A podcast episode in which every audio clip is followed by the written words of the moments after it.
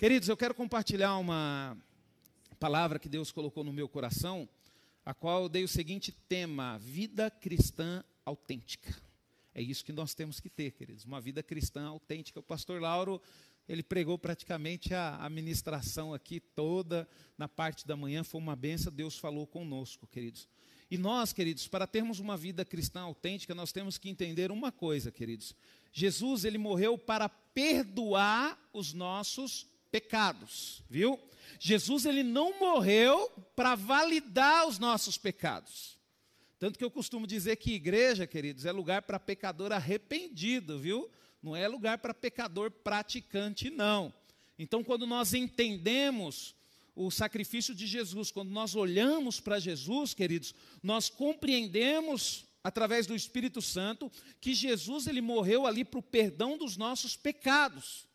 E aí o que, que nós fazemos? Nós agradecemos a Deus, nós abandonamos a prática do pecado e nós buscamos uma vida de santidade. Não significa que você não vai cair, queridos, você vai. Sabe?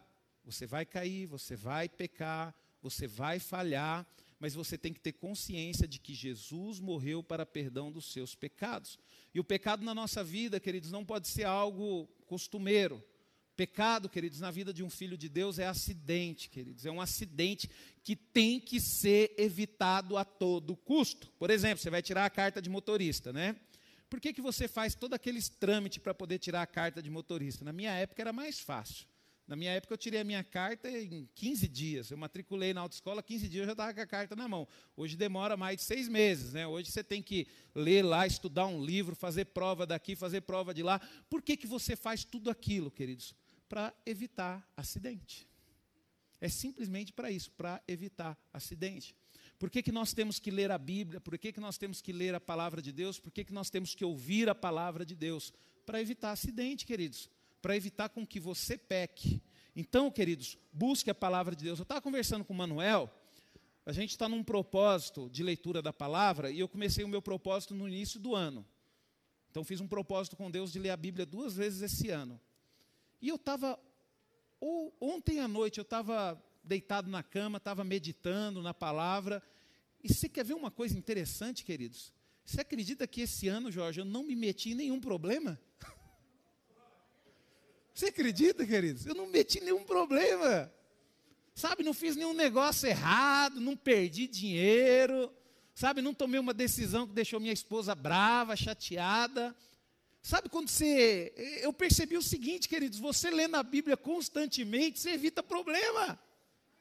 Aí eu estava conversando com o Manuel, falei, Manuel, tem uma das suas pequenininhas lá, adolescente, né? Dá muito problema? Dá. Eu falei para o Manuel, Manuel, ela está lendo a Bíblia desde maio, né? Como é que está? Aí ele olhou e falou: Ih, pastor, não está dando problema, não. Querido, bota o teu filho para ler a Bíblia. Se for adolescente, ainda coloca para ler a Bíblia. Então, queridos, é isso que nós temos que entender. Você precisa ter uma vida cristã autêntica. As pessoas têm que olhar para você e têm que validar o nome de Jesus. Né? As pessoas têm que olhar para você e falar bem assim: poxa vida, hein? Esse aí é cristão mesmo, hein? Homem de Deus, glória a Deus. Oh, quero andar com gente assim, pessoas que me colocam para frente. Então é isso que nós temos que compreender, queridos. E toda pessoa salva por Jesus, queridos, deve manter-se irrepreensível e viver é, como um sincero filho de Deus. Sabe, queridos, você tem que viver de forma sincera. Você tem que ser uma pessoa, queridos, você, nós vamos ver aqui que às vezes isso aqui soa até como orgulho, tem que viver de forma orgulhosa. Não, você tem que viver de forma inculpável no meio de uma geração corrompida e perversa. Queridos, isso não é orgulho, não é achar que nós somos os melhores, sabe? Não é para nós nos engrandecermos diante das pessoas, mas nós temos que viver uma vida de forma inculpável. Você tem que ter consciência do que você é, do que você faz. Você tem que falar bem assim: quando alguém te acusar de algum pecado, você tem que ter certeza que você não cometeu aquele pecado. Abra sua Bíblia em 1 João, primeira carta de João, capítulo 2. Nós vamos ler do verso 1 ao 6. Amém? Do verso 1 ao 6.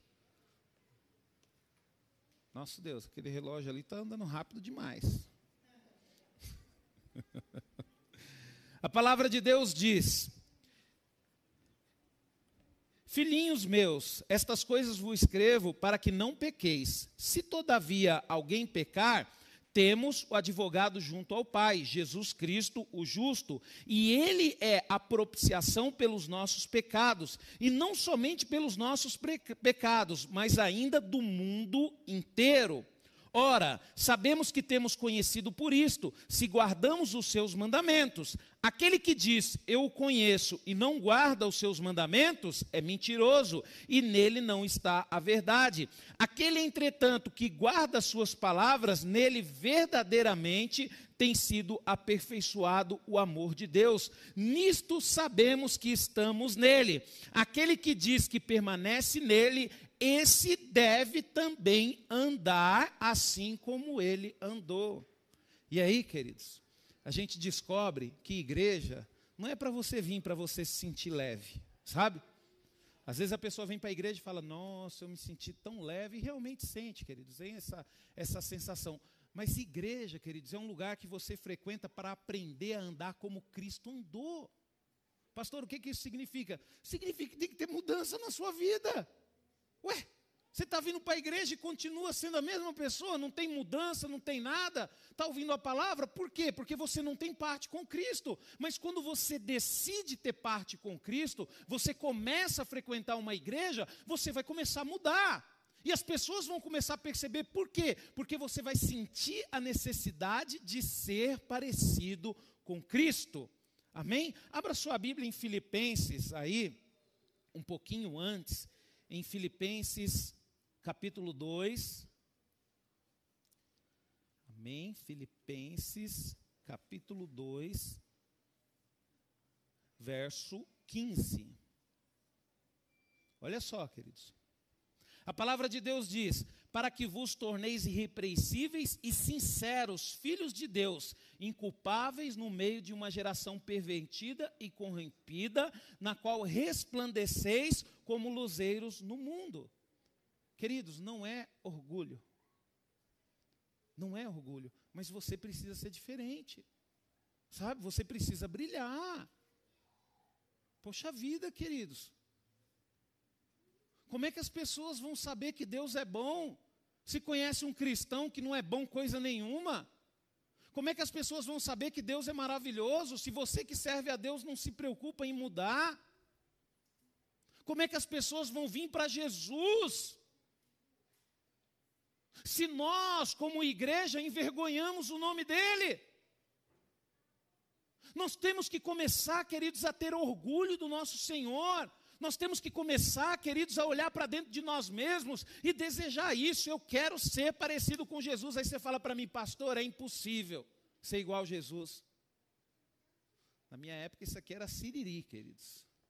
Teve uma vez que eu era moleque, a gente juntou um monte disso daqui, colocamos numa panela, botamos fogo e fizemos uma aposta para ver quem tinha coragem de comer. Aí você fala, pastor, foi com tanajura? Também. Mas deixa o siriri aí, queridos. Na verdade, isso é cupim, viu? Deixa eles voar aí. Não, não, não disperse, não. Preste atenção na palavra, queridos. Preste atenção na palavra. Então, queridos, nós temos que entender que não é questão de orgulho, mas nós precisamos ser diferente. O exemplo, queridos, é o exemplo de Jó. O que eu mais amo no livro de Jó é que Jó sabia quem ele era.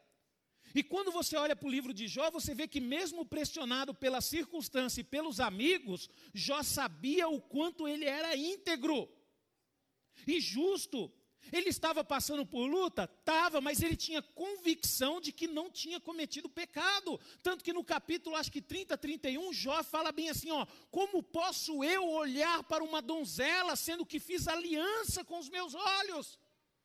Jó, queridos, era um homem tão justo que Jó ele não olhava para mulher nenhuma, porque Jó tinha uma aliança com os olhos dele. E de repente ele passou por aquela luta, né? E a gente olha hoje para Jó, Jó no sofrimento, um exemplo de fé. Queridos, mas ele passou por aquela luta por quê? Porque Deus permitiu, não é porque ele se encontrava culpado diante de Deus. E às vezes nós temos o costume de falar, quando começa a vir a luta, a gente já fala: Senhor, o que, será que eu estou fazendo de errado? O que, que eu fiz, né? É que nem o marido, quando a mulher está meio assim, né? A mulher está meio brava, né? Aí o cara já come, meu Deus, o que, será que eu fiz? Não é possível, o que está acontecendo? Aí o cara já começa a pensar um monte de coisa. Ai, o que, que será que eu fiz de errado? Por que, que essa mulher está desse jeito? E não é nada, não fez nada, não. Às vezes não está num dia legal. Você tem que ter convicção do que você é. Sabe? Às vezes está daquele jeito por causa de outra coisa, não é por causa de você, não. Você tem que falar, não, eu ando certinho, eu ando na linha, faço tudo que ela pede. né? Por que ela está brava comigo? Não sou desobediente. né, queridos? Então, queridos, você tem que ter convicção. Você tem que ter convicção daquilo que você é diante de Deus. E Jó, ele tinha essa convicção, tanto com os amigos dele, queridos. Os amigos dele chegavam e falavam até bonito, mas Jó, né, você sabe que você não pode andar errado, e de repente Jó ia e se defendia diante do amigo dele. Por quê? Porque Jó sabia quem ele era. E eu vou falar um negócio para você, queridos. Tem uma pessoa que te conhece muito bem, essa pessoa é você mesmo, você sabe quem você é. Sabe? Não adianta você se fazer de santinho, não, que você sabe quem você é. Eu li até uma frase aí, né? Ah, não fica chateado, não fica bravo porque as pessoas falam mal de você, né? Porque você é bem pior do que elas falam. E na verdade é isso, queridos. Nós sabemos quem nós somos. Nós sabemos, queridos, a encrenca que nós somos para Deus. Então, por isso que tem que haver uma mudança na nossa vida. E o que, que é autenticidade, queridos? Autenticidade é aquilo que é fidedigno, que pertence, sabe, ao autor, a quem se atribuiu, é aquilo que é verdadeiro, real, legítimo e genuíno. Então você e eu, queridos, nós temos que ter o que? Uma vida cristã autêntica, uma vida cristã verdadeira. Não adianta nada nós sermos cristãos, nós sermos bonzinhos, nós sermos pessoas justas dentro da igreja. E lá fora, queridos, nós fazemos tudo do nosso jeito. Não adianta nada falar que é um servo de Deus, mas não anda, fica devendo para todo mundo, não paga as contas. Amém. Sabe, queridos? A gente precisa caminhar na luz como Cristo andou na luz, queridos. As pessoas precisam olhar para você e falar bem assim: ali vai um verdadeiro cristão. Eu vou seguir ele para me ver que igreja que ele frequenta, porque eu quero frequentar a mesma igreja. Eu quero aprender a mesma coisa. Aí você fala, pastor, mas é a igreja que muda? Não, queridos. Não. A mudança, queridos, ela tem que vir dentro de nós. Sabe? É que nem eu converso com a minha esposa, queridos, não adianta eu querer que minha esposa muda, não. Apesar que às vezes eu peço para Deus, muda ela, Senhor. Mas não adianta, queridos, eu não tenho esse poder sobre a vida dela. Se eu querer que a minha esposa muda, queridos, nós vamos brigar eternamente. Aí vamos pegar a melhor fase da nossa vida enquanto a gente está novo, vamos ver só brigando. Né? Aí depois que vai querer aproveitar, não. Então eu cheguei à seguinte conclusão, queridos: eu não consigo mudar a minha esposa. Eu não sou capaz de fazer isso. É a mesma coisa ela, ela não consegue me mudar, mas eu consigo me mudar. Você consegue se mudar. Você consegue ser uma pessoa melhor. Sabe? E a, o fato de você ser uma pessoa melhor é independente do que a outra pessoa seja. E quando você serve a Cristo, você decide ser uma pessoa melhor, não para que a outra pessoa seja melhor. Você decide ser uma pessoa melhor porque você é servo de Deus porque você é filho de Deus, porque o Espírito Santo de Deus está falando dentro do seu coração, porque o Espírito Santo de Deus está te moldando. Queridos, e quando você serve a Deus, uma coisa vai acontecer na sua vida: você não vai ser influenciado pelas circunstâncias externas. Tem dia que eu chego lá em casa e falo: hoje minha esposa não vai conseguir me deixar chateado, com raiva. E aí, queridos, parece que é um dia mais difícil. Eu falo, não, hoje não. Porque você imagina só, queridos, você numa circunstância de desespero, você não ficar desesperado, queridos. Pastor, isso é possível acontecer? Lógico que é. Quando você tem o Espírito Santo dentro de você, queridos, o próprio Deus está com você. Você acha que você vai conseguir ser como Jesus? Nunca. Se você não tiver o Espírito Santo na sua vida, queridos, você nunca vai conseguir ser igual a Cristo. Nós só conseguimos ser igual a Cristo, por quê? Porque nós temos Cristo dentro de nós, através do Espírito Santo. Por isso, queridos, que a pessoa no mundo, ela pode fazer o que ela quiser para falar que é bom, para falar que é isso, para falar que é aquilo, mas ela, queridos, vai fazer isso com a sua própria justiça, e isso não funciona. Nós precisamos do Espírito Santo de Deus para sermos parecidos com Deus. E o Filho de Deus, queridos, ele deve ter marcas, sabe, da vida de Jesus. Você precisa ter marcas da vida de Jesus na sua vida. Sabe? Não adianta nada você servir a Deus, você servir a Jesus, mas você não tem marcas dele na sua vida. Tem alguma coisa na sua vida que lembra Jesus? Tem que ter alguma coisa na sua vida que lembra Jesus. Pastor, o que, que tem na sua vida que lembra Jesus? Aquela parte que ele saiu no templo quebrando tudo. ah, pastor, acha aquilo lá lembra. Amém, queridos? Mas tem alguma coisa. Vamos lá. Queridos, uma das marcas, queridos, que nós temos que ter, que Jesus tinha, Jesus andou fazendo bem. A palavra de Deus em Atos capítulo 10, 38 diz: Como Deus ungiu a Jesus de Nazaré com o Espírito Santo e com poder, o qual andou por toda parte fazendo bem, curando a todos os oprimidos do diabo, porque Deus era com ele. É uma das marcas, queridos, que nós devemos ter. A palavra andar simboliza as características de vida. Quando fala bem assim, andar, Jesus andou fazendo bem, é que Jesus viveu fazendo bem. O verbo andar aqui, queridos, está relacionado à vida, como é que você vive.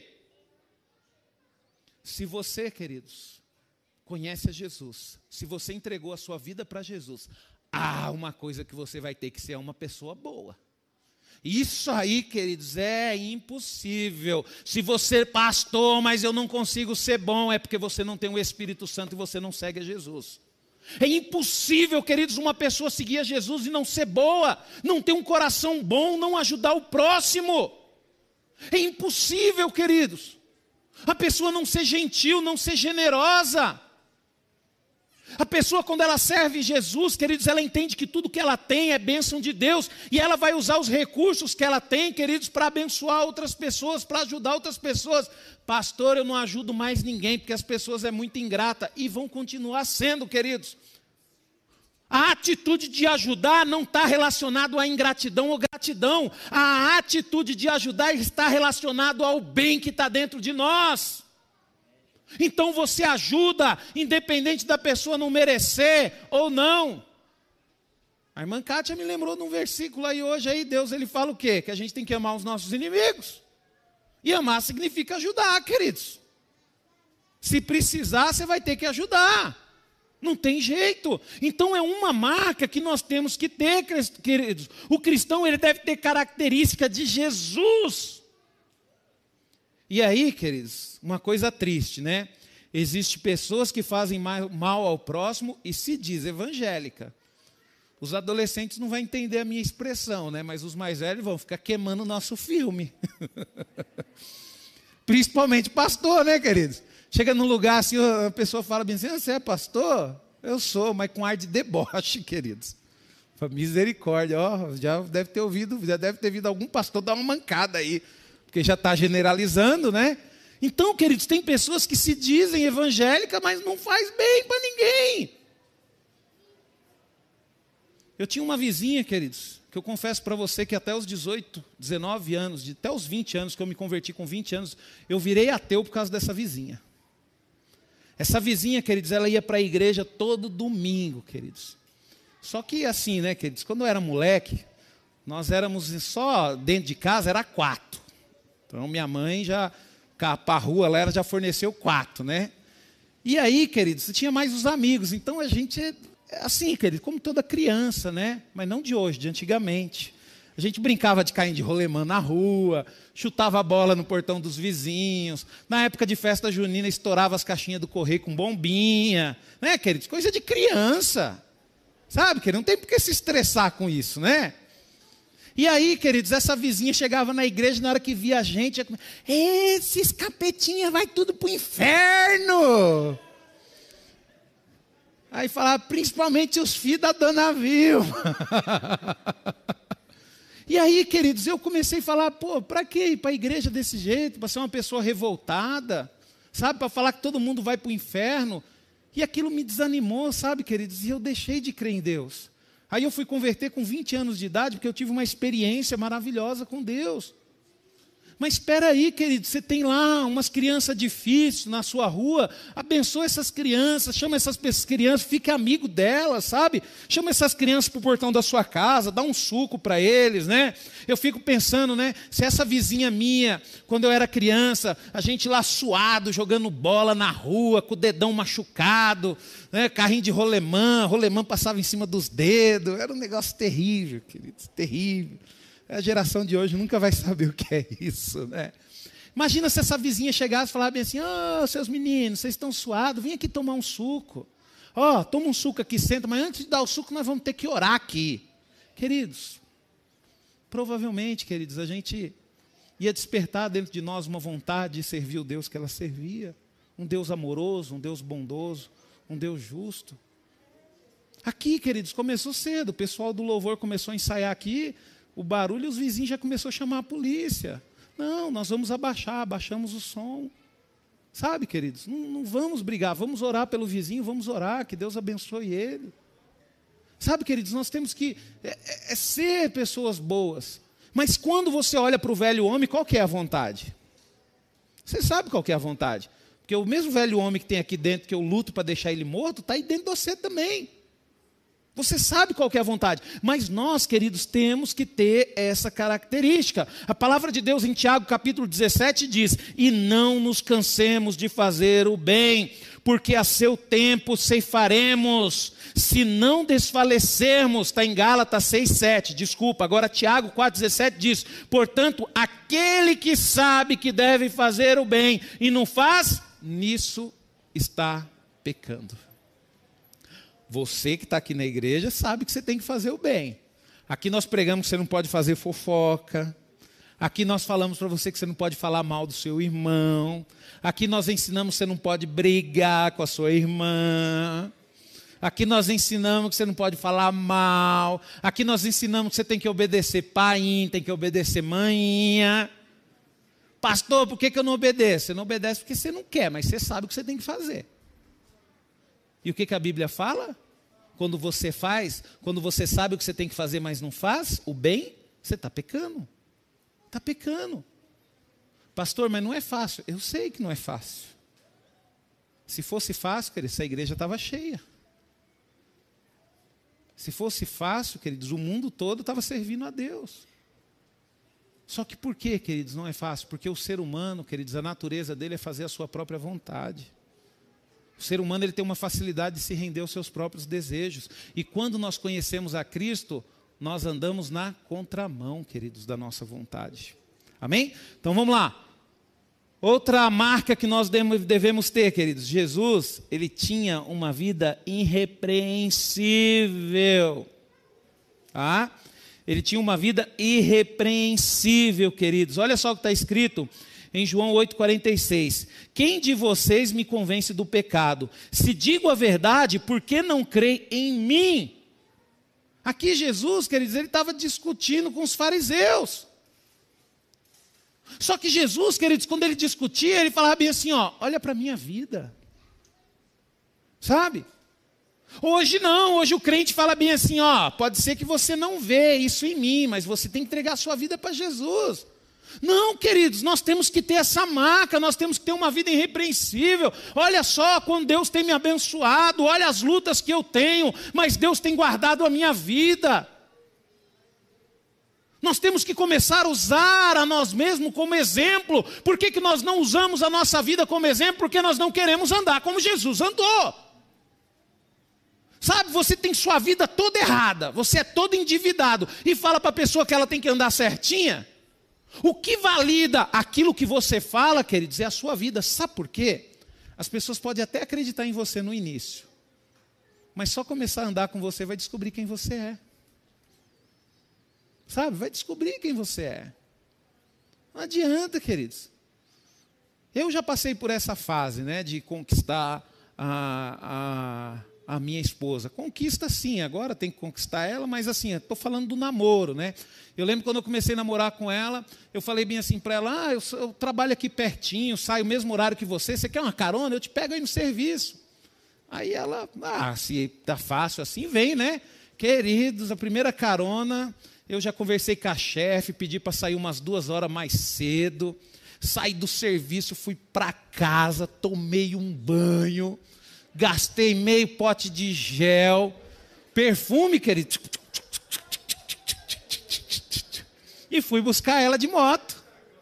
Aí ela olhou assim para mim, ué, mas você não saiu direto? Disse, não, é, porque tem que trabalhar assim, né? é, queridos. É. É lógico que eu não consegui, queridos. Eu fiz aquilo para poder conquistar. Né?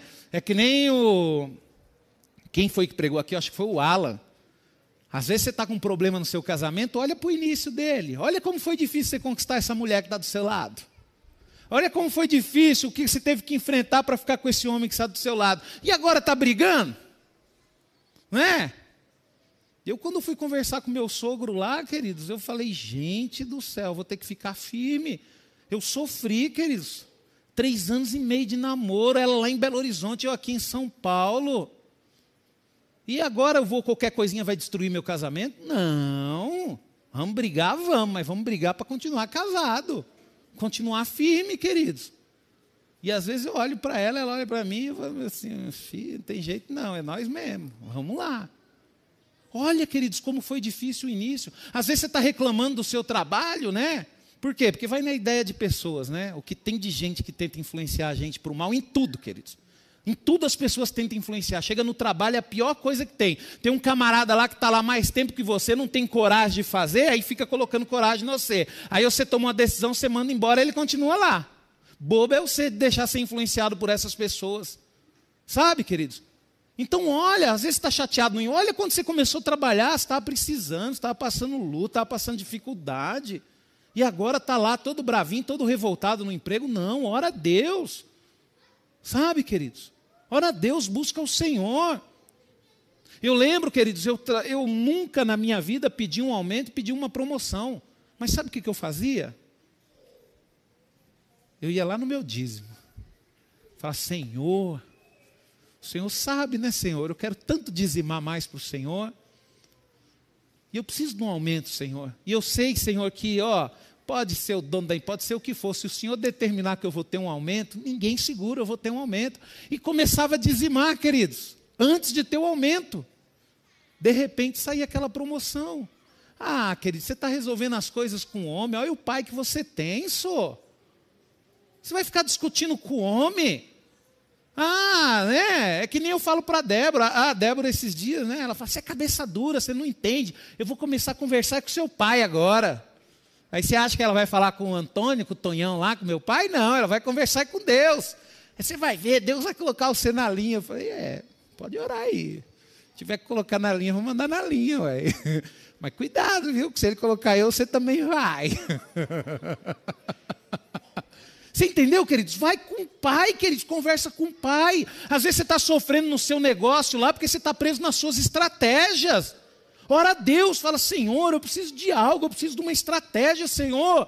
Eu quero abençoar a tua obra, eu quero abençoar pessoas, eu quero ajudar, mas eu estou numa pindaíba desgramada, Senhor. Me ajuda aí, Senhor. Você vai ver, queridos, o que vai acontecer na sua vida, vai acontecer coisa maravilhosa, mas você precisa ter uma vida irrepreensível. Jesus, queridos, ele teve autoridades e atributos morais para, confrontar com os, com os fariseus. O cristão deve igualmente ser homem e ter um caráter inabalável. E esse tem que ser o objetivo da minha vida e da sua vida. Você precisa ter um caráter inabalável. O que é caráter, pastor? Caráter é aquilo que você faz quando você está sozinho. Como é que você é quando você está sozinho? Pensou aí? Esse é o seu caráter. Pastor, mas é feio o negócio. É, esse é o seu caráter. O que as pessoas falam de você? Quando as pessoas olham para você, as pessoas olham assim e falam: Nossa, Norma é uma mulher de Deus. Louvado seja Deus pela vida dela, o irmão Mesquita que foi abençoado. Às vezes olha para você, nossa, né? Olha que menina maravilhosa, o pai dela só deve ter orgulho dela. Queridos, isso é caráter, queridos. Caráter é aquilo que está dentro de você. Caráter é aquilo que sai de você quando te aperta. Pastor, quando me aperta, eu já solto uns dois, três palavrão. Esse é o seu caráter. Esse é o seu caráter, queridos. Então nós precisamos ser irrepreensíveis, queridos. Como que eu vou chegar para minha esposa e falar bem assim, amor, é o seguinte, ó. Eu não quero que você faça mais compra, não gaste o cartão, não quero que você fique devendo nada para ninguém. Aí ela olha para mim e fala, mas você está devendo para todo mundo. Não, queridos, é junto. Fala, amor, você está vendo que eu estou economizando. A gente precisa dar uma melhorada, a gente precisa dar uma guinada aí, ó. Então vamos economizar, meu. Sabe? Nós dois juntos, vamos economizar. Tem que ser assim, queridos. Tem que ser assim. Sabe, não adianta a gente cobrar, por exemplo, mesmo, como é que eu vou aconselhar um casal com meu casamento todo arrebentado? Como é que eu vou cobrar um irmão aqui para poder pegar firme com o filho dele, se eu crio a minha filha de qualquer jeito? Nós, queridos cristãos, nós temos uma responsabilidade muito grande, tá? Qual que é a nossa responsabilidade? Ser sal e ser luz. Você quer saber o que é ser sal? É só comer um torresmo sem sal, você vai descobrir o que é sal. Come um torresmo sem sal para você ver. Aí fala, que negócio ruim. É. Agora coloca lá um temperinho legal antes de fazer, tempera ele, come ele bem temperado com salzinho para você ver. Você não vai se contentar em comer um só. É isso que nós temos que, é, sabe, queridos, tem que fazer diferença. Você tem que fazer diferença dentro da sua casa, dentro da sua família, no meio dos seus irmãos. Você tem que fazer a diferença nos seus negócios, no seu trabalho. Você tem que ser diferente. Como é que as pessoas vão, vão valorizar? Como é que as pessoas vão te procurar? Como é que você vai ganhar promoção lá no seu trabalho se você é igual a todo mundo? Tem que ser diferente, queridos. Então, queridos, você tem que ter um caráter inabalável. Isso tem que ser o seu objetivo. Você quer fazer uma coisa boa para agradar a Deus? Sai daqui hoje falando, Senhor, o meu objetivo é ter um caráter inabalável. O meu objetivo é ter um caráter inabalável. E você vai ver, queridos, como as coisas vão melhorar. Em 2 Coríntios 8, 21 diz assim: ó, pois cuidamos para fazer o que é correto, não só diante do Senhor, mas também diante das pessoas. Né? A gente só faz o que é correto quando está aqui na igreja. Mas quando está lá com aquele vizinho abençoado, não, comigo é o seguinte: escreveu, não leu, o pau comeu. Opa, peraí. Nós temos que ter, queridos, o caráter inabalável, não somente diante de Deus, mas diante das pessoas também. Outra coisa, queridos, uma marca que todo filho de Deus deve ter, que Jesus tinha, sabe? Jesus, ele teve compaixão. Queridos, nós precisamos ter compaixão, queridos. Se você liga a televisão, queridos, e você vê essas notícias terríveis, que estão acontecendo, queridos. E você não fica indignado, você não sente compaixão, alguma coisa está errada na sua vida. Alguma coisa está errada na sua vida.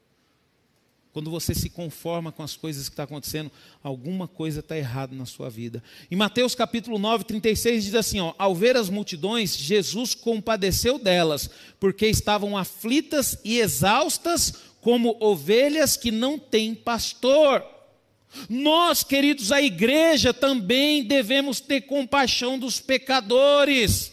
Nós devemos sair ao encontro de quem está sem salvação. Nós temos que olhar para o mundo, queridos, e nós temos que falar, gente, o que, que vai ser dessas pessoas se Jesus voltar? E ter compaixão, queridos, não é obrigar. Ter compaixão, queridos, é ir para quem resolve, queridos. Você não pode desistir daquela pessoa, você tem que amar, você tem que falar do amor de Deus, queridos, mas você também precisa orar por essa pessoa. Você precisa falar: Senhor, a tua palavra diz que não somos nós que escolhemos a ti, mas é ti que nos escolhe. Senhor, pelo amor do seu nome, Senhor, escolhe a minha mãe, escolhe o meu pai. Senhor, escolhe o meu marido, escolhe a minha esposa, Senhor, escolhe os meus filhos. Ter compaixão, queridos. É isso. Não adianta você chegar só para o seu filho e falar: filho, vai para a igreja, filho, você precisa ir para a igreja, filho, você precisa fazer isso, filho, você. Porque se o seu filho vir para a igreja só porque você está pedindo, se a sua esposa vir para a igreja só porque você está pedindo, queridos, não vai acontecer nada na vida dela.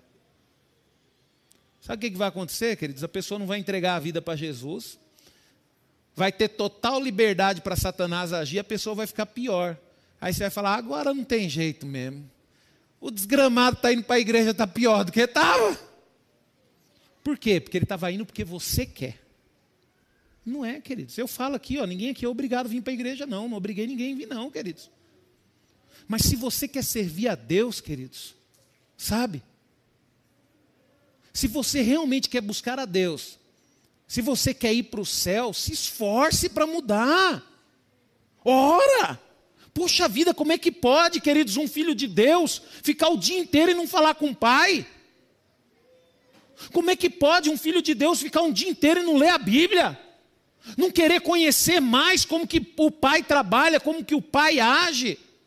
Não saber o que, que o pai gosta para poder agradar, queridos? Todo filho, queridos, que ama o pai, sabe o que o pai gosta, fica procurando, mãe, o que, que você acha de eu dar isso e isso para o pai? Você acha que o pai vai gostar? Mãe, eu estou percebendo que o pai está triste, mãe, me ajuda aí, eu quero dar um presentinho para ele. Mãe, por que, que o pai está triste? Será que eu fiz alguma coisa de errado? Queridos, os filhos carnais que amam os seus pais, eles ficam preocupados e fazem de tudo para agradar o pai. E Deus, queridos? Pô, será que eu estou fazendo certo? Deus, eu preciso melhorar, Senhor. Senhor, eu preciso te agradar, Senhor. Eu preciso que o Senhor olhe para mim. Eu preciso que o Senhor sinta orgulho de mim. Eu preciso orar mais. Eu preciso te buscar mais. Senhor, a minha família está se perdendo e eu não estou fazendo nada. Senhor, eu não estou orando. Eu só estou reclamando. Queridos, isso é ter uma vida cristã autêntica. Sabe? Outra coisa também, queridos, isso daqui é. é, é quando a gente olha para Jesus, queridos, a gente fica até desanimado, viu? Mas não desanime, queridos. Não desanime, porque você pode melhorar. Você pode ser uma pessoa melhor. Você só precisa entender que para isso você precisa do Espírito Santo de Deus. Jesus, queridos, ele teve um crescimento padrão. Olha só, a palavra de Deus diz, queridos, é, que Jesus crescia em sabedoria, estatura e graça diante de Deus e dos homens. Está em Lucas 2,52.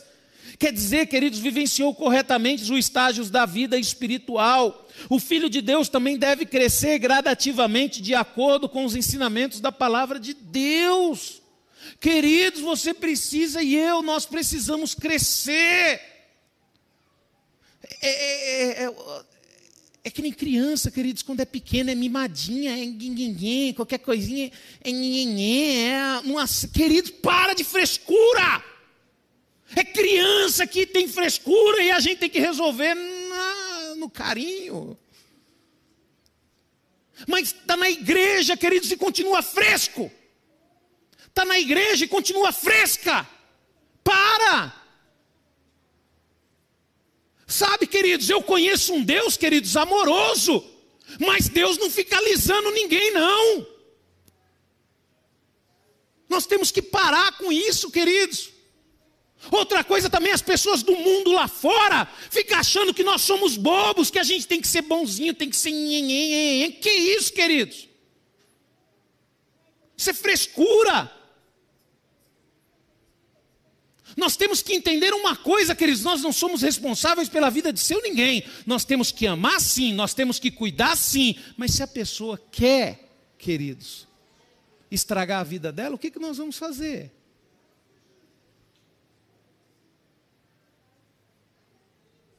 Pega um filho e adula ele.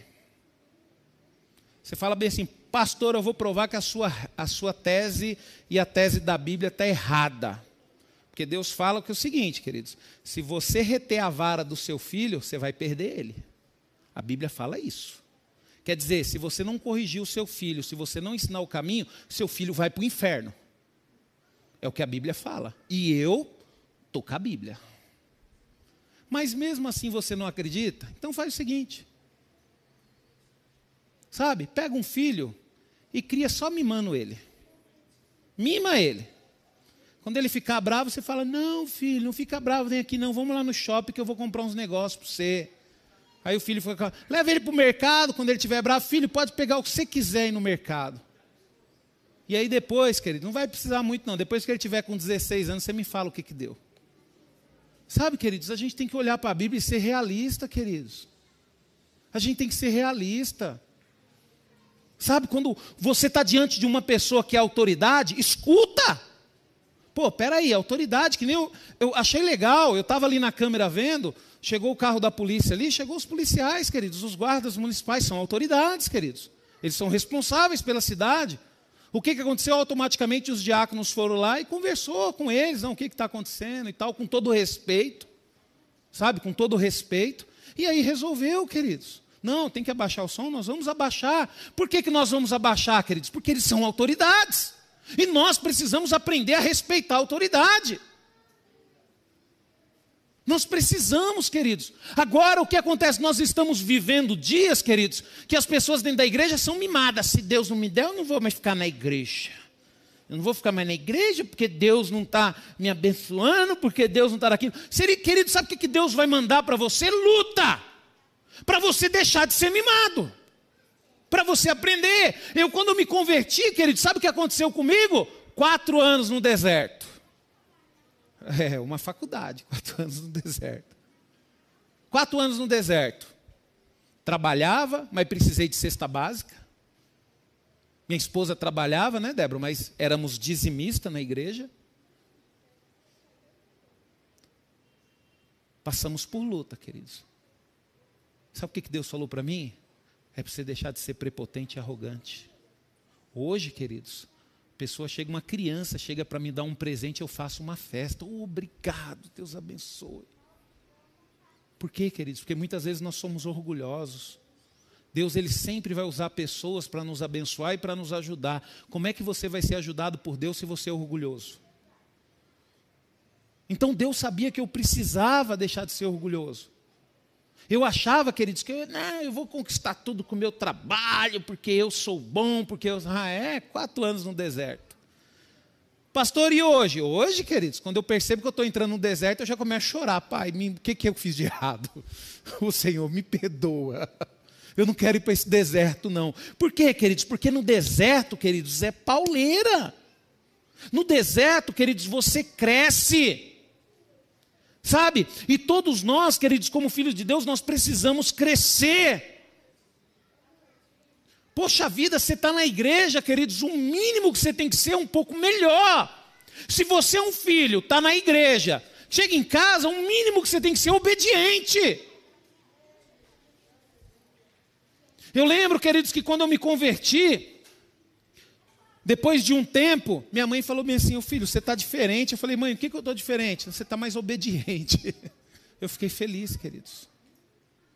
Agora você vem na igreja, está nem aí para o seu pai, para sua mãe, desobedece, faz tudo da sua cabeça. Que isso, queridos? Que isso? Outra coisa, queridos, que nós temos que ter, Jesus, ele possuía uma autoridade inquestionável. Ele teve autoridade para expulsar Satanás. A palavra de Deus diz: Então Jesus lhe ordenou: Vá embora, Satanás, porque está escrito: Adore o Senhor seu Deus e preste culto somente a Ele. Está em Mateus 4,10, quando ele foi tentado. E ele também, queridos, nos deu essa autoridade. A gente estava até falando sexta-feira, né? Se de repente tiver que expulsar um demônio, queridos, para de chamar outra pessoa. Deus deu essa autoridade para mim e para você. Se você é um servo de Deus, você também tem essa autoridade. A palavra de Deus diz em Marcos 16, é, capítulo 17, 18: Esses sinais acompanharão aqueles que creem. Em meu nome expulsarão demônios, falarão novas línguas, pegarão em serpentes, e se beberem alguma coisa mortífera, não lhe fará mal. Se impuserem as mãos sobre os enfermos, eles ficarão curados. Está vendo os sinais que acompanham? Agora, na primeira situação, você vai se esconder. No primeiro problema, você vai correr. Espera aí. E a autoridade que Jesus te deu, o que você vai fazer com ela? O irmão Maurílio, ele estava contando para mim aqui um testemunho. Ele falou que ele estava sentado na porta da casa dele. Aí ele disse que tinha um cara lá fazendo barulho. E esse cara começou a falar: Eu sou Satanás, desse jeito. Aí o cara pegou uma garrafa de vidro e foi para cima dele. Ele falou, pastor, mas eu nem levantei. Do jeito que eu estava sentado, eu só falei assim: Eu te repreendo em nome de Jesus. Diz que na hora o cara parou, a garrafa caiu no chão. Ele... Autoridade, queridos, irmão Maurílio. Autoridade. Às vezes, queridos, dentro da sua casa, Satanás conseguiu abrir uma brechinha ali está fazendo uma ruacinha. Cadê a sua autoridade como filho de Deus? Satanás, aqui dentro de casa você não faz bagunça. Você está repreendido em nome de Jesus. Eu não sei para onde você entrou, mas eu sei de uma coisa: por onde você entrou, você vai sair agora em nome de Jesus. Autoridade, queridos. No trabalho, a mesma coisa. Você acha que o inimigo não vai infernizar a sua vida no seu trabalho? Espera aí, você acha que não? Você acha que não vai ter nenhum abençoado lá que vai? Lógico que vai, queridos. E cadê a sua autoridade? Cadê a sua autoridade? Eu lembro, queridos, que na empresa que eu trabalhava, criou uma regra lá. Proibiu todas as pessoas que não eram do setor do almoxerifado entrar no almoxerifado. Sabe por quê, queridos? Porque eu entrava no almoxerifado todo dia para orar pela empresa. Todo dia. Ah, pastor, você deixou de orar? Deixei de orar no almoxerifado. Mas não deixei de orar. Você acha, queridos, que o mundo vai correr a seu favor? Você acha? Não vai mesmo. Mas você precisa ter essa autoridade, queridos. Ele nos deu essa autoridade. Outras coisas que nós precisamos saber, queridos, que tem algumas verdades, queridos, inquestionáveis na vida cristã que as pessoas tentam manipular hoje. Você tem que entender uma coisa, queridos: a maior qualidade que Satanás tem é a mentira. Pastor, o que, que isso significa? Que ele vai tentar te enganar. E aí, queridos, que você tem que tomar cuidado com isso. Então, tem algumas verdades que nós precisamos saber. Primeira verdade: o cristão deve morrer. Essa é uma verdade. Nós precisamos morrer.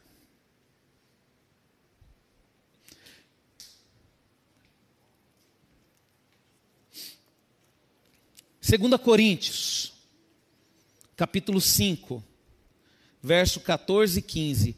Pois o amor de Cristo nos constrange, julgando nós isto: um morreu por todos, logo todos morreram. Ele morreu por todos, para que os que vivem não vivam mais para si mesmo, mas para aquele que por ele morreu e ressuscitou. Quer ver, queridos? Vamos lá. Deixa eu abrir aqui, não precisa abrir para a gente ganhar tempo, mas está escrito aqui, viu? Está gravado lá. Depois, se você não acreditar no que o pastor está falando, você vai ler a Bíblia. Porque agora, queridos, é moda, viu? É moda.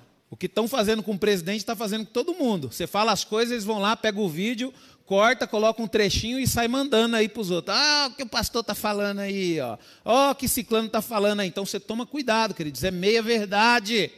Você precisa, todo vídeo que você vê alguém falar para você, olha o que o presidente está falando, olha o que isso está falando, queridos, não acredite nisso. Vai atrás do vídeo inteiro, vai atrás da palavra inteira, ó, lê o capítulo todo, se informe, queridos, para de acreditar em tudo que as pessoas dizem.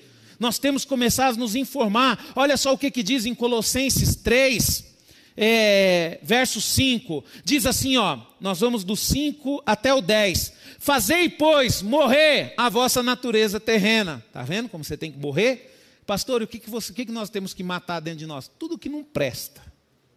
Quer ver o que você tem que matar? Vamos lá. Primeiro, prostituição, impureza, paixões lascivas, desejos malignos e avareza, que é a idolatria. Por essas coisas é que vem a ira de Deus sobre os filhos da desobediência. Ora, nessas mesmas coisas andaste vós também no outro tempo, quando vivia nelas. Agora, porém, despojai-vos igualmente de tudo isso ira, indignação, maldade, maledicência, linguagem obscena no vosso falar. Não mintas uns aos outros, uma vez que vos despides do velho homem com seus feitos e vos revestir do novo homem que se refaz para o pleno conhecimento segundo a imagem daquele que o criou. Pastor, o que, é que nós temos que morrer? Queridos, nós temos que morrer para a prostituição. Para de pecar. Pastor, mas isso não existe dentro, desse, dentro da igreja. Você é que pensa. Você é que pensa, queridos. Você não sabe o quanto os filhos de Deus cometem pecado sexual, queridos. Sabe? Outra coisa que nós temos que morrer para a impureza. O que, que, é isso, pastor? São os vícios que contaminam o organismo. Deus, Ele te ama, Ele ama a sua vida. Ele não quer que você faça com ela aquilo que é prejudicial. Aí você fala bem assim, é, pastor, fumar é pecado? Querido, você pode fazer o que você quiser com a sua vida, mas fumar faz mal para você. Sabe? Deus não vai te condenar por causa disso, mas Deus está preocupado com você. Quando você fuma um cigarro, quando você bebe muito bebida alcoólica, isso faz mal para você, isso prejudica o seu organismo. Sabe o que significa, queridos? Que se você for casado, provavelmente você vai morrer logo. E aí? E aí vai ficar a sua esposa, vai ficar os seus filhos, vão sofrer. Vão sofrer por causa do quê? Por causa de um vício que você sempre quis alimentar e não se preocupou com a sua saúde. E quando nós, pastores, batemos nesta tecla, nós estamos falando aquilo que Deus, Deus é Pai, Ele se preocupa comigo, se preocupa com você. Sabe, para que, que você vai ficar consumindo algo que te faz mal? Eu louvo a Deus, queridos, que há dois anos atrás meu pai chegou para mim e falou bem assim: eu, tenho, eu quero te dar uma notícia, filho. Eu falei: ah, é, pai? Qual notícia que é? A partir de hoje eu não vou fumar mais. E eu sei, queridos, que meu pai, quando ele fala assim, ele não fuma mesmo. E eu fiquei feliz. E esses dias eu estava lá, ele falou bem assim para mim, ele falou, é filho, já tem mais de um ano que eu não coloco um cigarro na boca, como eu estou me sentindo melhor. Falei, tá vendo, pai, como é que é? E quando eu falava, não é porque eu era chato, pai, é porque eu te amo, porque eu gosto de você, porque eu quero ver o Senhor bem. E eu sei que isso não faz mal para você. É a mesma coisa Deus, queridos. Para que, que você vai continuar preso nesse vício? Esse vício está estragando a sua saúde, esse vício está acabando com você. Sabe? Então, é isso que nós temos que tomar cuidado, queridos. Nós temos que morrer para essas impurezas. Outra coisa que nós temos que morrer para a vil cobiça. O que é vil cobiça? A cobiça ruim, queridos, é uma cobiça amaldiçoada, que atrai com maior força os desejos da natureza humana. Quer dizer, quando você cobiça algo, queridos, você faz de tudo para conseguir aquilo. Você precisa morrer para isso. Você precisa morrer para isso, queridos. Não vale a pena, sabe? Não vale a pena. Tem gente, queridos, que estraga a vida para simplesmente satisfazer uma vontade própria. Às vezes o camarada ele joga fora o casamento para satisfazer um desejo próprio, porque cobiçou outra mulher. A mesma coisa a mulher joga fora o casamento, acaba com a família, porque cobiçou outro homem. Temos que morrer para isso, queridos. Nós temos que valorizar aquilo que é importante. Sabe? Valoriza aquilo que é importante, valoriza a sua família. Se Deus está falando para você morrer, é porque Deus sabe que isso é ruim para você, queridos. Outra coisa que nós temos que fazer, queridos, nós temos que morrer para a ira. A ira é o que produz ódio. Nós temos que morrer para a cólera também, queridos. A cólera é a raiva que fica entranhada dentro da gente. Sabe aquela raiva que fala, eu não perdoo, eu morro, mas eu não perdoo. Nós temos que morrer para isso, tem que perdoar. Quando você não perdoa uma pessoa, queridos, eu costumo dizer que quando você não perdoa uma pessoa, você começa a passar por um processo de podrificação. É a mesma coisa dos seus órgãos internos começarem a apodrecer. Quando você não consegue liberar o perdão, você morre de dentro para fora. A falta de perdão não está fazendo mal para a pessoa que você não quer perdoar. Quando você não perdoa, está fazendo mal é para você. Então por isso que você tem que perdoar, você precisa abrir o seu coração para isso. Sabe, queridos, para malícia, para maledicência, e nós temos que morrer para a mentira também. E por que, que nós temos que morrer para essas coisas ruins, queridos? Porque a palavra de Deus, lá em Provérbios capítulo 6, verso 16, diz o seguinte: o Rafa até falou sobre isso. Seis coisas o Senhor aborrece, e a sétima a sua alma abomina. Pastor, conta logo isso, queridos. Tem seis coisas que, se você fizer, você deixa o Senhor bravo com você. E tem uma outra coisa que ele faz, queridos, que, queridos, abomina, queridos. Você vai ter que colher um fruto amargo por causa disso.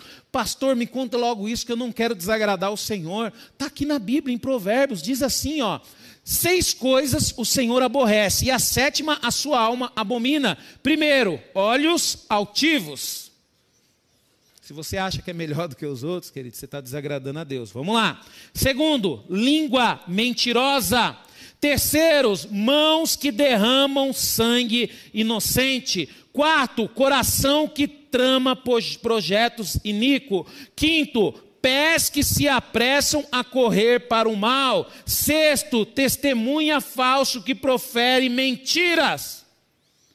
E a sétima? A sétima, queridos, é o que não acontece dentro da igreja. Por quê? Porque nós somos filhos de Deus e a gente sabe que isso aborrece a Deus. Então isso nós não fazemos de jeito nenhum. Nunca. A igreja nunca mais vai fazer isso. Pastor, o que, que é? Olha aqui, queridos. Semeia contenda entre irmãos. É o que mais a igreja faz. Eu fico inconformado com isso, queridos. É o que mais nós fazemos, é isso, semeamos contendas entre irmãos. Você quer ver? Você quer ver uma coisa interessante? Deixa eu ver aqui como é que eu vou fazer para não semear contenda. Eu estou num grupo aqui. É, aqui, eu estou num grupo aqui. Aí eu tenho a Fernandinha. Todo mundo faz a mesma coisa aqui. Aí eu chego para Fernandinha na frente de todo mundo. Nossa, Fernandinha, você é especial. Nossa, você é maravilhosa nesse grupo. Queridos, eu estou valorizando mais ela do que as outras que fazem a mesma coisa. Sem perceber, nós semeamos contenda. É a mesma coisa quando você tem dois, três filhos na sua casa. Sem perceber, queridos, nós semeamos contendas entre os nossos irmãos. É a mesma coisa, está eu, o pastor Lauro e o pastor Márcio. Aí a gente chega aqui e fala: Nossa, pastor Márcio, se não fosse você, essa igreja aqui não ia. Nossa, pastor Rubens, se não fosse o senhor aí na frente, isso, queridos, é semear contenda. E nós temos que vigiar, queridos, com isso. O semear contendas que a gente imagina na nossa mente é aquele de forma direta, que é assim, oi Irineu. Você viu o Jorge ali, Irineu? Você viu o Jorjão? Jorjão daquele jeito ali, mas é só a capa, viu, Irineu? Só a capa, viu? Isso é o que a gente acha, isso também é semear contendas, queridos.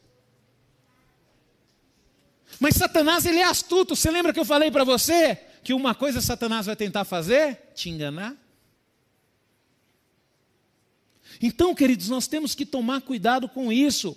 Então, o que, que nós temos que fazer, queridos? Primeiro, né, verdade sobre a vida cristã: o cristão deve morrer. Outra verdade, queridos, despir-se do velho homem e vestir-se do novo. Nós lemos aqui em Colossenses, queridos, é, não minta uns para os outros, uma vez que vocês se despiram da velha natureza com as suas práticas.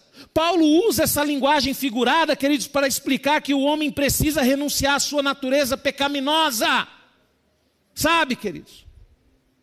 E muitas vezes, queridos, nós usávamos essa estratégia quando nós não conhecíamos a Deus para, para conseguir coisas das pessoas. Nós temos que tirar isso do nosso meio. Nós temos que entender que todos nós temos o mesmo valor diante de Deus. E se um irmão nosso não está conseguindo fazer o que o grupo está fazendo, é obrigação do grupo pegar aquele irmão e carregar. É obrigação, queridos. Uma vez eu participei de uma, uma gincana na igreja, numa igreja, era de adolescentes. E a gente fez lá uma batalha de equipe, a gente tinha que passar lá. E, queridos, daqui a pouco todo mundo da equipe lá ficou todo mundo preocupado em chegar primeiro. Aí quando chegou lá, falou bem assim: não, aqui só vence quando a equipe toda chegar. Aí aquele que chegou primeiro tinha que voltar lá para poder ajudar os outros. Chegar. Queridos, nós temos que chegar junto no céu. Sabe, não existe ninguém melhor, querido. Eu não sou melhor do que você, não, queridos. Deus não me ama mais do que você, não. O mesmo amor que Deus tem por mim, Ele tem por você também. Ele tem por você também.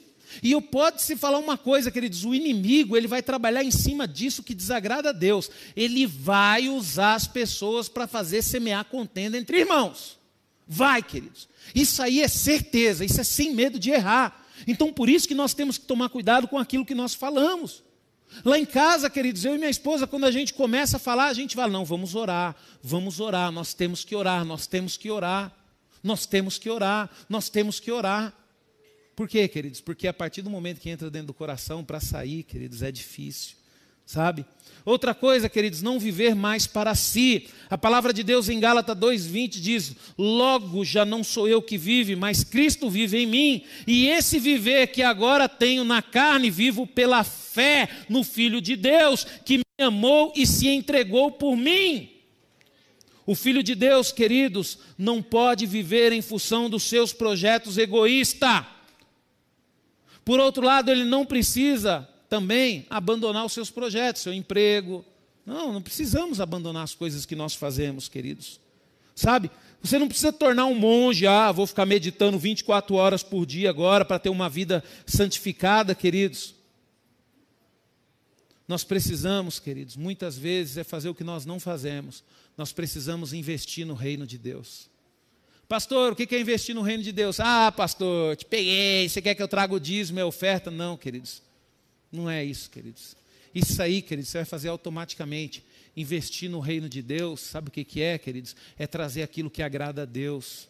É trazer vidas, pessoas que estavam nas trevas para a luz. Poxa, você está na igreja há quanto tempo? Nunca falou do amor de Deus para ninguém. Por quê? Porque você é egoísta. Porque se você é uma pessoa de Deus, você vai querer falar do amor de Deus para as pessoas. Ah, vai, querido. Você vai querer que toda a sua família seja salva. Você vai chorar diante de Deus por isso. Sabe? Mas o inimigo ele tenta colocar ideias distorcidas, queridos, na nossa vida. A maior riqueza que você tem não é a sua conta bancária, não, queridos. Porque um dia você vai morrer e vai ficar tudo aí. Sabe? Vai ficar tudo aí. Vai ficar para alguém.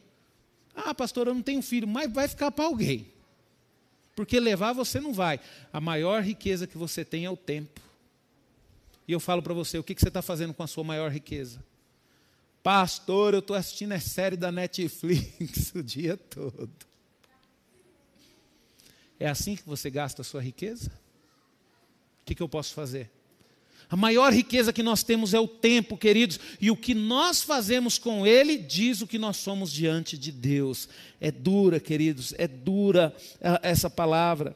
O cristão, queridos, ele tem que ter marcas, ele tem que ter marcas de Cristo. Eu vou pedir para os músicos virem aqui, queridos, porque nós já vamos cear. Primeira marca, queridos, o cristão ele deve fazer tudo para a glória de Deus. Assim como precisamos suprir nossas necessidades básicas para a nossa existência, queridos, precisamos glorificar a Deus através das mínimas coisas. O cristão, queridos, ele precisa se gloriar no Senhor. Aquele, porém, que se glorice no Senhor. Gloriar-se no Senhor significa valorizar a salvação, exaltar-se em Cristo Jesus. Você valoriza a sua salvação? Nós precisamos, queridos, ter uma vida abundante. A sua vida tem que ser abundante, queridos. A palavra de Deus diz: o ladrão vem somente para roubar, matar e destruir. E Jesus fala: eu vim para que tenham vida e a tenha em abundância. A vontade de Deus é que você tenha vida em abundância. Como é que está a sua vida, pastor? Eu só choro porque você não está vivendo a abundância que Deus tem para você. Isso quer dizer, queridos, uma vida completa e obediente a Deus. Ter paz no caminhar e no viver. Você é uma pessoa que tem paz no seu caminhar e no seu viver? Você está tendo uma vida abundante. Outra coisa, queridos, Você não pode confiar em Deus, não apenas nessa vida. A palavra de Deus diz: se a nossa esperança em Cristo se limita apenas para esta vida, somos as pessoas mais infelizes deste mundo. Pastor, o que é isso? Rápido aqui, queridos. É quando você vem para a igreja só para melhorar a sua vida. É quando você vem para a igreja só para satisfazer a tua vontade, só para satisfazer o teu desejo. Não faça isso, queridos. Não satisfaça os teus desejos, não satisfaça as suas vontades. A palavra de Deus diz, queridos, que o mais tolo é aquele homem que limita Cristo.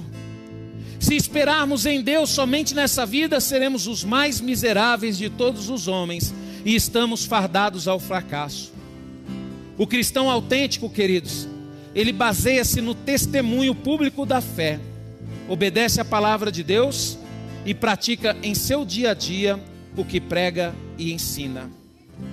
Esse é o verdadeiro cristão, queridos. O verdadeiro cristão, ele testemunha o que vive. Que, que isso significa, pastor? Significa que tem que haver mudança, queridos. Tem que haver mudança sabe? Temos que evitar aquelas frases que nos confrontam. Você não é cristão? O que, que você está fazendo na igreja? É isso que nós temos que ter, queridos. Nós temos que ter uma vida cristã autêntica. Amém?